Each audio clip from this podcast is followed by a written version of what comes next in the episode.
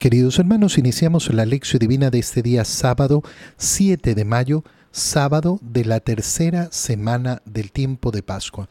Por la señal de la Santa Cruz de nuestros enemigos, líbranos Señor Dios nuestro, en el nombre del Padre y del Hijo y del Espíritu Santo. Amén. Señor mío y Dios mío, creo firmemente que estás aquí, que me ves, que me oyes. Te adoro con profunda reverencia, te pido perdón de mis pecados y gracia para hacer con fruto este tiempo de lección divina. Madre mía Inmaculada, San José, mi Padre y Señor, Ángel de mi guarda, interceded por mí. En este día sábado, en la primera lectura, continuando con la lectura de el libro de los Hechos de los Apóstoles, leemos el capítulo 9, versículos 31 al 42.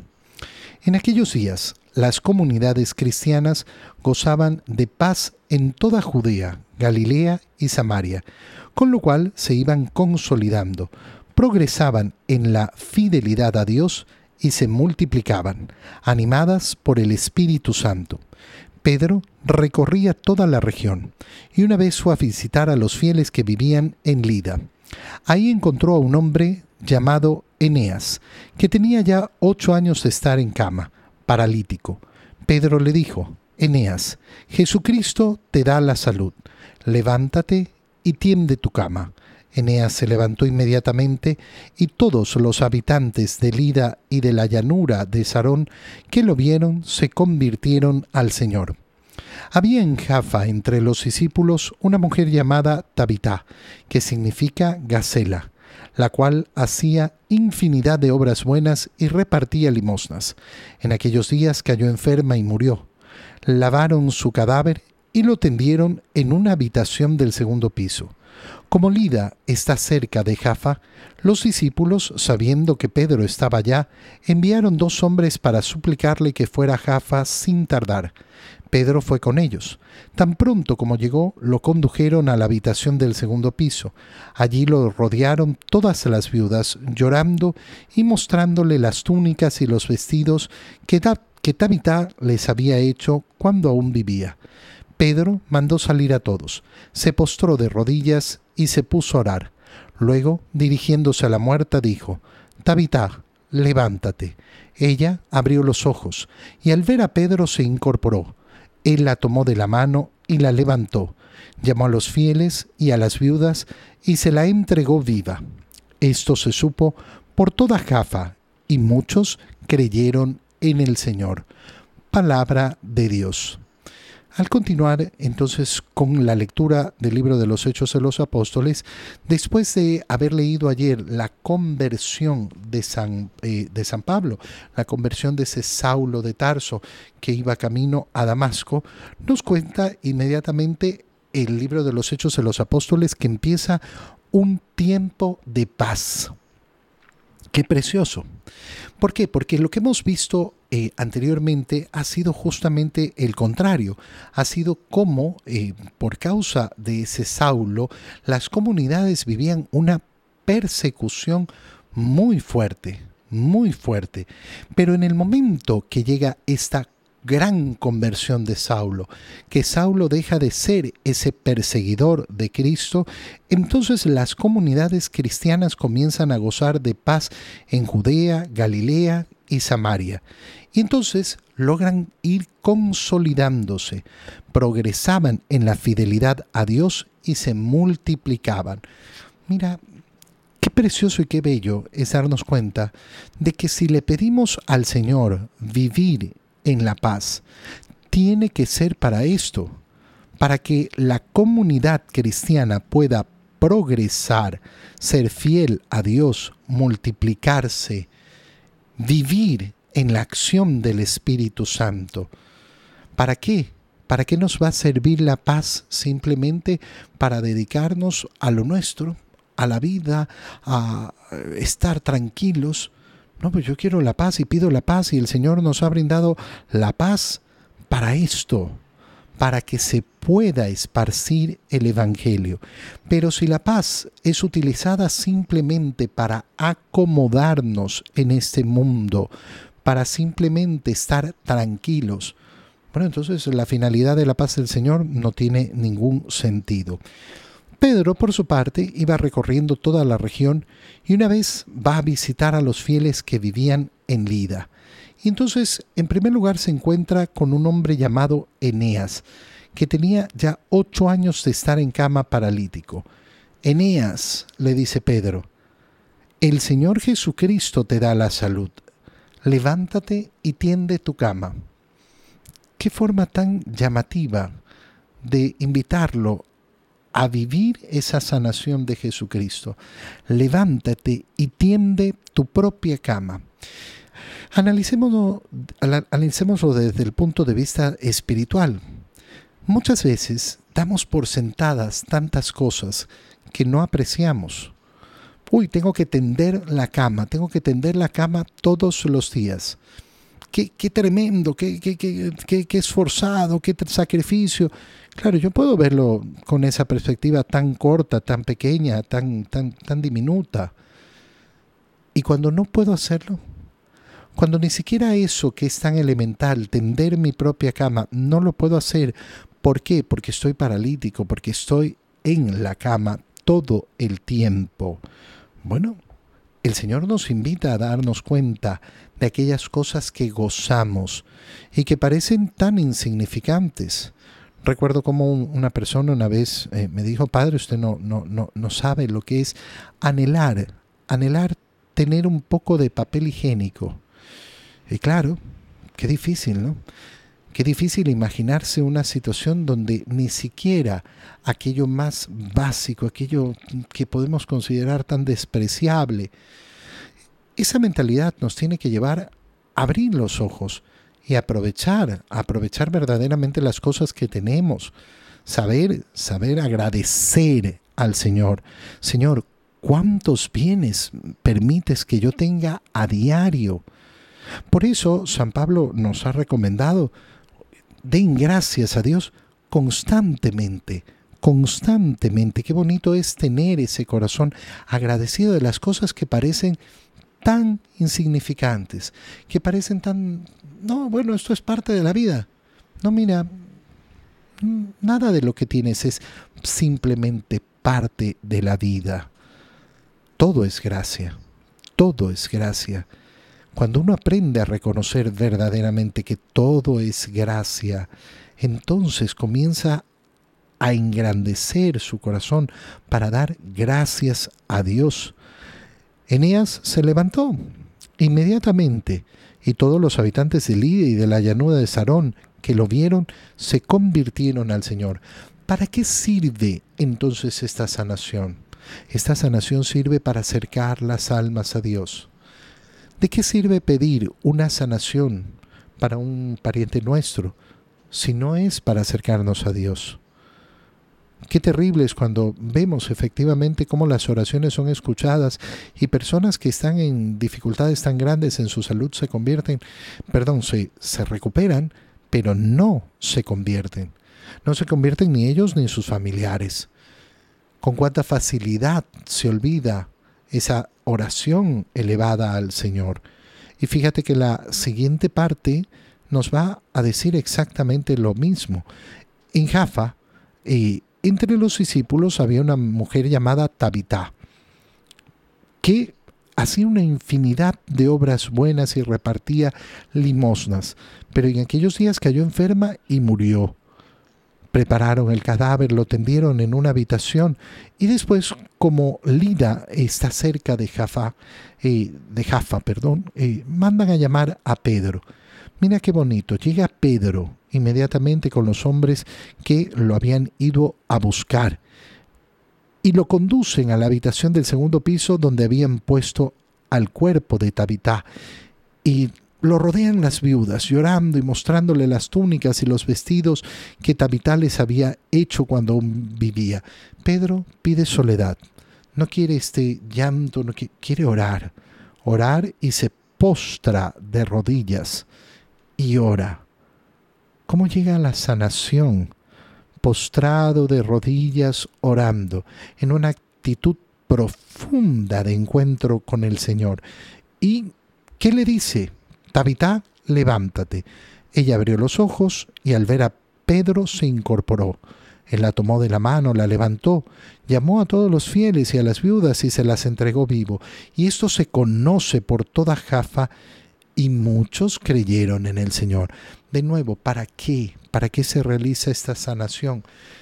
Para que recupere la salud de esta persona. Esta persona había muerto. Para que revive esta persona. Sí. Pero hay una finalidad más. La verdadera, la más profunda. La conversión. La conversión. Si los milagros no son para convertirse.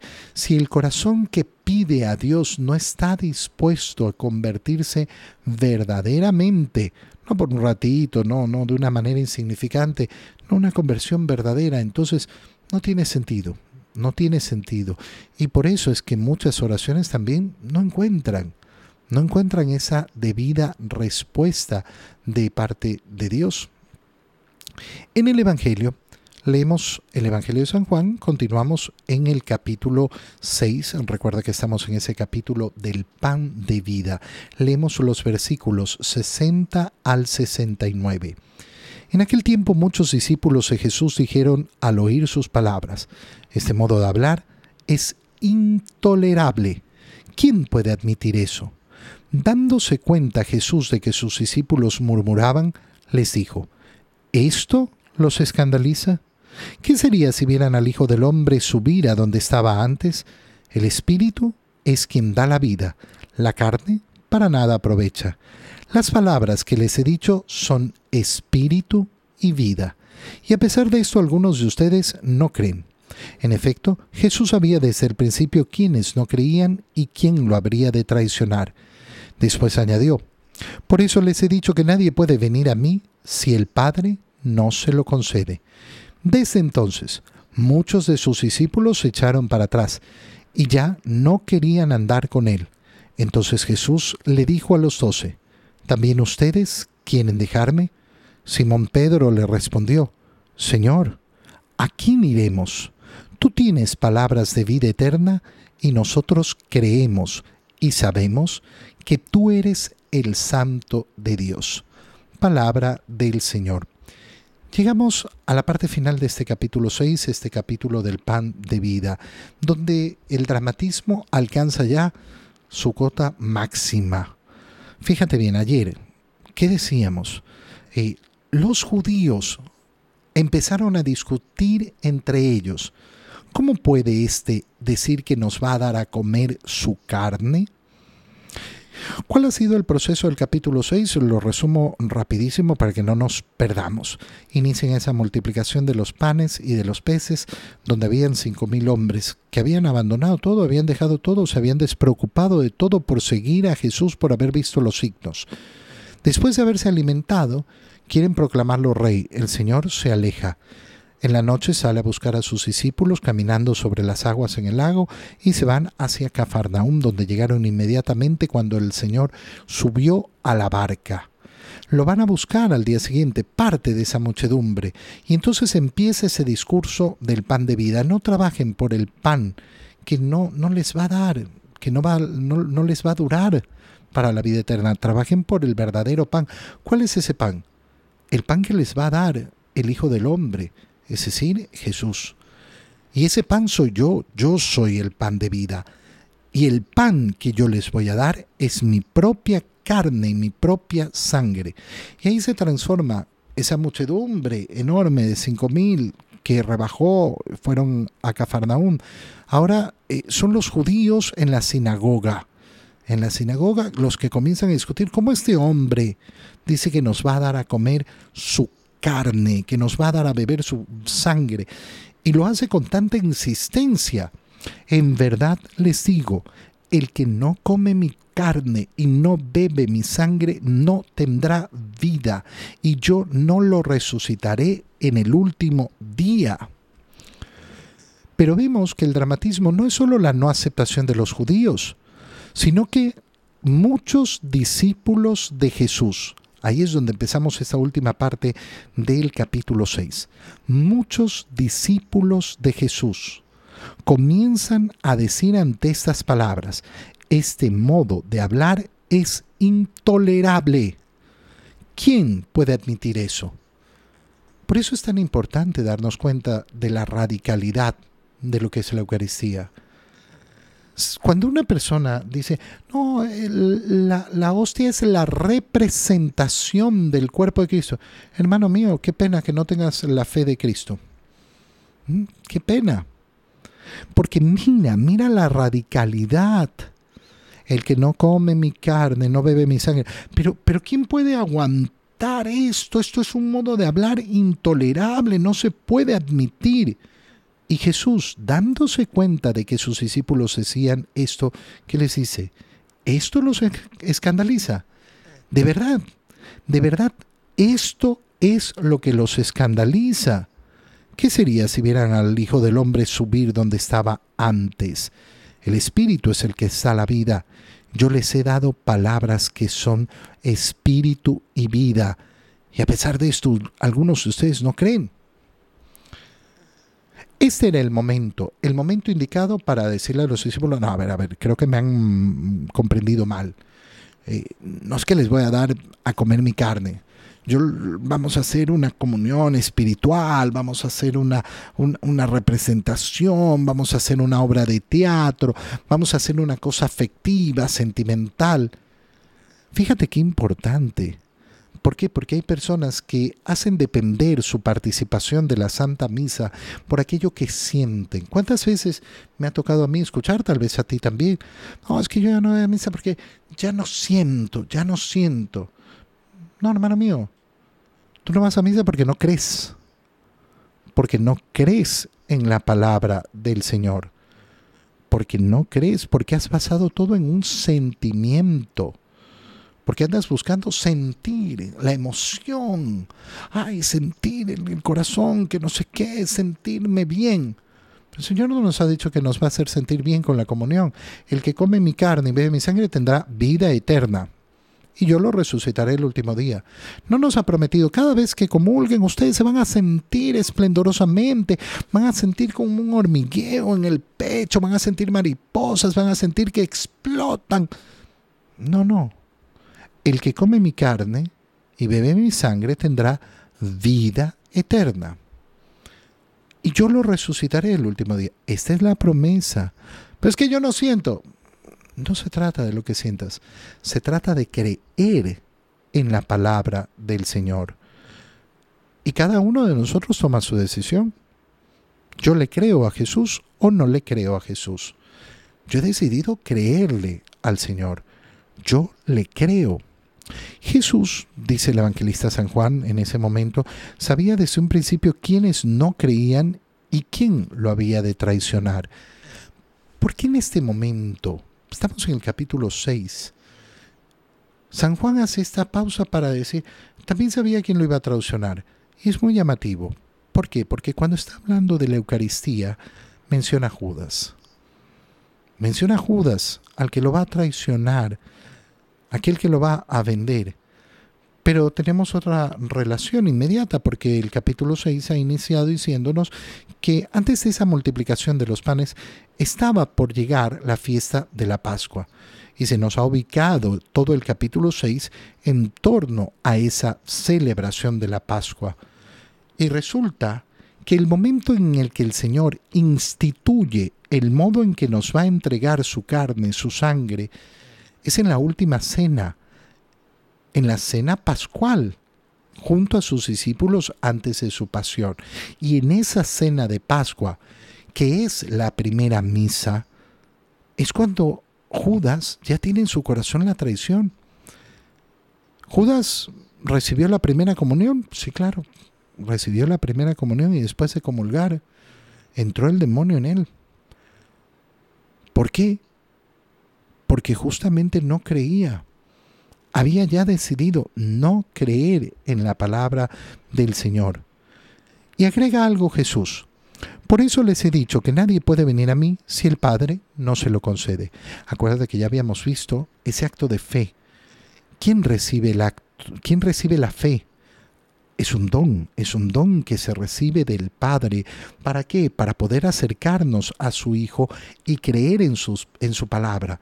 ¿Y a dónde nos conduce esa fe en el Hijo? Al Padre. a esa comunión con el Padre a través del Hijo en el Espíritu Santo. Después de esto, muchos de sus discípulos se echaron para atrás y ya no querían andar con él. ¿Por qué? Porque no creyeron en la doctrina de la Eucaristía. No creyeron en definitiva en la presencia real de Jesucristo en la hostia, en la Eucaristía. No creyeron que nos iba a dar de verdad su carne y su sangre. Sonó monstruoso. Y claro, lo decíamos ya a lo largo de esta semana. Puede sonar monstruoso, monstruoso, monstruoso, tremendo. ¿Qué está diciendo este hombre? ¿Nos va a dar a comer su carne? ¿Qué, qué, qué tipo de asquerosidad es esto? Esas son las palabras de Jesús. Y yo las acepto. ¿Por qué? Porque quiero creerle a Él. Porque decido creerle a Él. Y entonces viene todavía el drama mayor. Como muchos de sus discípulos, delante de la doctrina de la Eucaristía, deciden no seguirlo más, ¿qué hace Jesús? Le dice a los doce, a los más inmediatos, a aquellos que van a estar en la última cena, aquellos que van a recibir esa potestad para realizar esto en conmemoración suya, celebrar la Eucaristía, celebrar la Santa Misa. ¿También ustedes quieren dejarme? Qué pregunta, ¿no? ¿Por qué? Porque el Señor está diciendo, nadie los obliga. Nadie los obliga. Cada uno tiene que tomar su decisión. ¿Me cree o no me cree? ¿Me crees o no me crees? Simón Pedro toma la palabra y le responde. Y la respuesta de Simón Pedro es preciosa. Señor, ¿a quién iremos? De alguna manera, Pedro está diciendo, Señor, nos cuesta. Nos cuesta entender, nos cuesta creer. Nos cuesta eh, que nos digas que nos vas a dar a comer tu carne, que nos vas a dar a beber tu sangre. Pero al final del día, ¿a quién iremos? ¿Dónde vamos a encontrar a uno como tú? ¿Dónde vamos a encontrar a otro que se asemeje a ti? ¿Por qué? Porque tú tienes palabras de vida eterna. Tú, tú tienes palabras de vida eterna. Y si nos estás diciendo que nos vas a dar a comer tu carne, que nos vas a dar a beber tu sangre, pues te creemos. Nosotros creemos y sabemos que tú eres el santo de Dios. ¿Cómo me acerco a la Eucaristía? ¿Cómo entiendo la Eucaristía? Solo por este camino. El camino de aquel que decide creer en la palabra de Jesús. Señor, permíteme, permíteme cada día creer más profundamente en tu palabra. Tomo mi decisión Jesús, yo te creo a ti.